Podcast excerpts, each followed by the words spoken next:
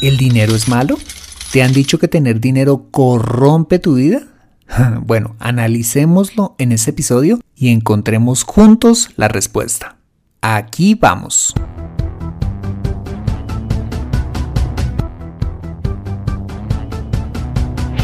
Bienvenido a Consejo Financiero, el podcast de finanzas personales donde aprenderás a manejar inteligentemente tu dinero, salir de deudas tomar buenas decisiones financieras y alcanzar una prosperidad sólida y duradera.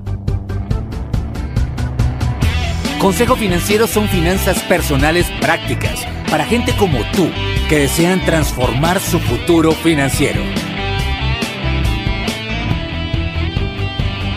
Bienvenido a bordo.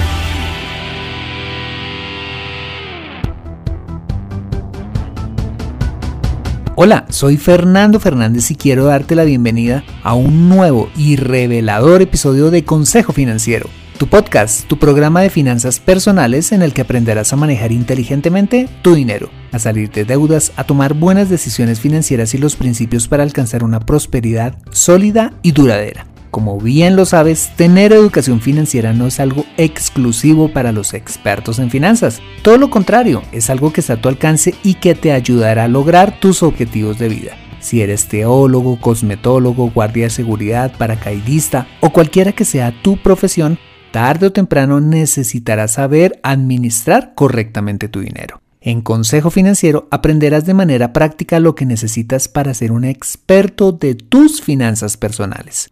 Te invito a visitar www.consejofinanciero.com donde podrás encontrar este y muchos más contenidos de finanzas personales que estoy seguro van a ser de utilidad para tu vida financiera. Asimismo te recuerdo que puedes encontrarme en LinkedIn como Fernando Fernández Gutiérrez y en Twitter como arroba consejo acertado.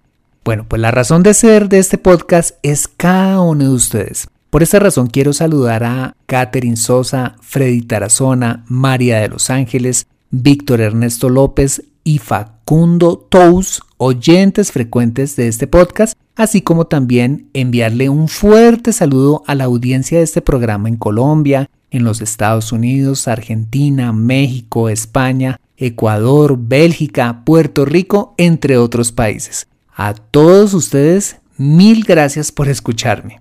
Muy bien, ahora sí, empecemos con el contenido de hoy. Bienvenido a bordo. ¿El dinero es bueno o es malo? Es la pregunta que nos ocupa en este episodio.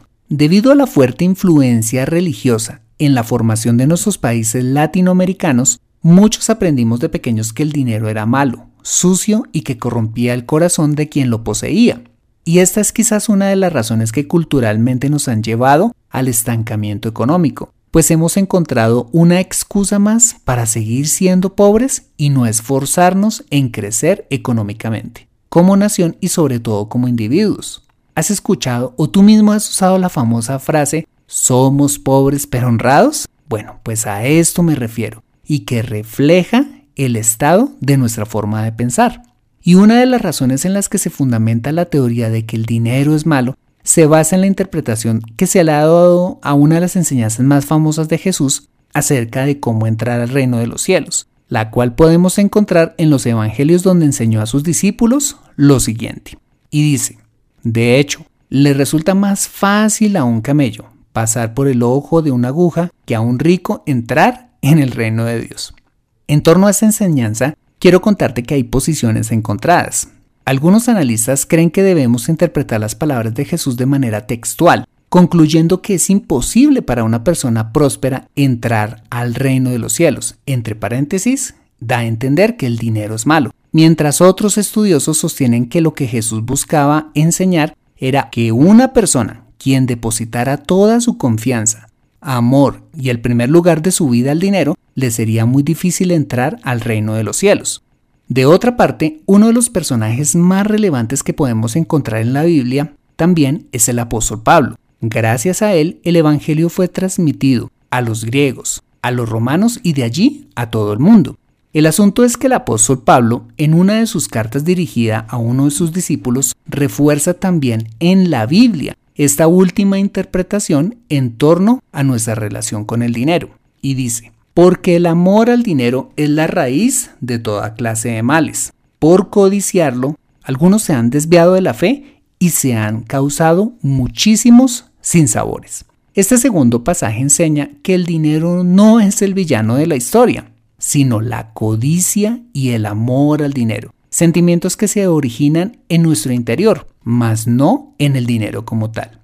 Según estos dos pasajes bíblicos enseñados por Jesús y por Pablo, el dinero no es bueno o malo en sí mismo, sino en la forma en que nos relacionamos con éste.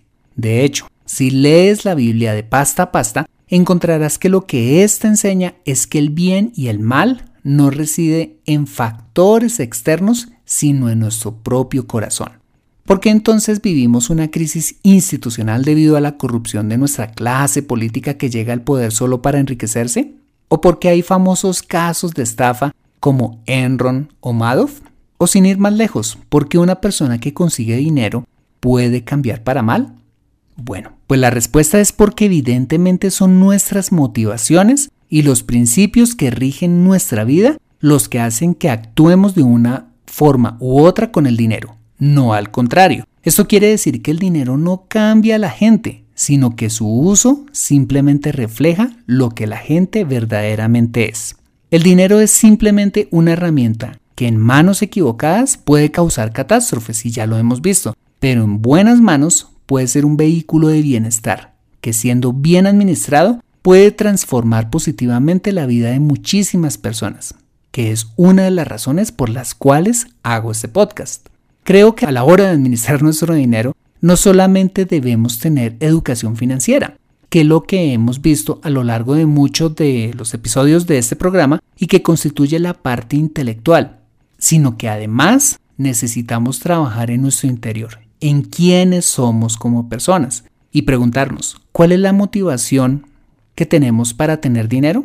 ¿Es solo para satisfacer nuestro ego y los deseos egoístas de nuestro corazón?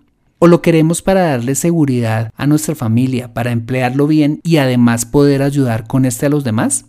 Mira, no sé si seas creyente o no, pero me parece fascinante la Biblia porque precisamente nos invita a examinarnos a nosotros mismos y nos enseña los principios correctos para ser buenos administradores y a vivir con integridad, en lugar de buscar la raíz de los problemas en factores externos.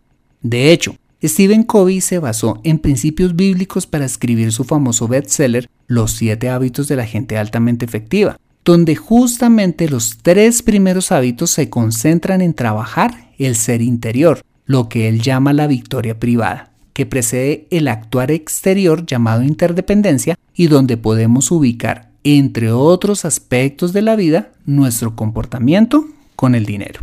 ¿Qué podemos concluir finalmente? Primero, que el dinero en sí mismo no es bueno ni malo, simplemente es una herramienta a nuestra disposición que puede ser bien o mal usada dependiendo de las manos que la administren. Sentimientos como la codicia, la avaricia, la ambición desmedida y establecer el dinero como lo más importante de nuestra vida es lo que verdaderamente es nocivo y nos puede llevar a cometer errores.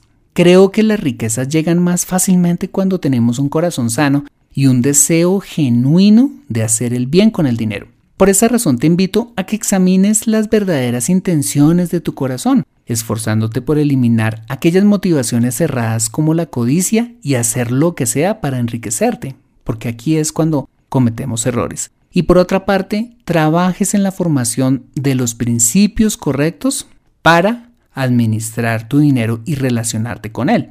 Las escrituras, los libros que te motiven a trabajar en tu carácter y en especial en actuar con integridad te ayudarán a formar dichos principios. Y finalmente, quiero decirte algo. El dinero es algo que ha sido diseñado para ser disfrutado, para proporcionar calidad de vida y sobre todo para ser vehículo de bienestar para todos. Mira, si tu deseo es ser una persona próspera, haces bien, siempre y cuando tus motivaciones y deseos sean los correctos. Aprende a construir riqueza en Consejo Financiero. Bueno, este ha sido el episodio número 26 de Consejo Financiero. Si te ha gustado, házmelo saber suscribiéndote al podcast y dejándome una valoración de 5 estrellas en iTunes si tienes iPhone o iPad o si tienes Android o PC haciéndote mi seguidor y dándome un me gusta en SoundCloud, iBox, Stitcher o Tuning Radio o donde quiera que escuches este programa. Si lo haces, no solo me harás muy feliz, sino que me ayudarás un montón a llegar a muchas más personas en toda Hispanoamérica. Asimismo, te invito a compartir este episodio con tus contactos, familia o amigos a quienes consideres les sea útil este contenido para su vida financiera.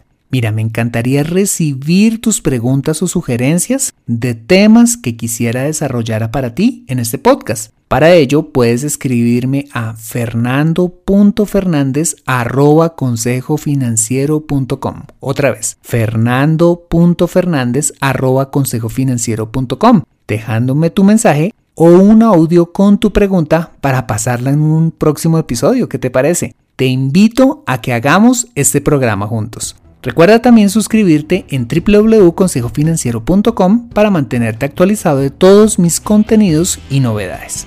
Bueno, muy bien, soy Fernando Fernández, tu asesor financiero y anfitrión de este programa. Mis agradecimientos a José Luis Calderón por la edición de este podcast. Bueno, muchas gracias por compartir tu tiempo conmigo y recuerda, Consejo Financiero son finanzas personales prácticas para gente como tú que desean transformar su futuro financiero. Buena semana y nos vemos en el siguiente episodio. See you later.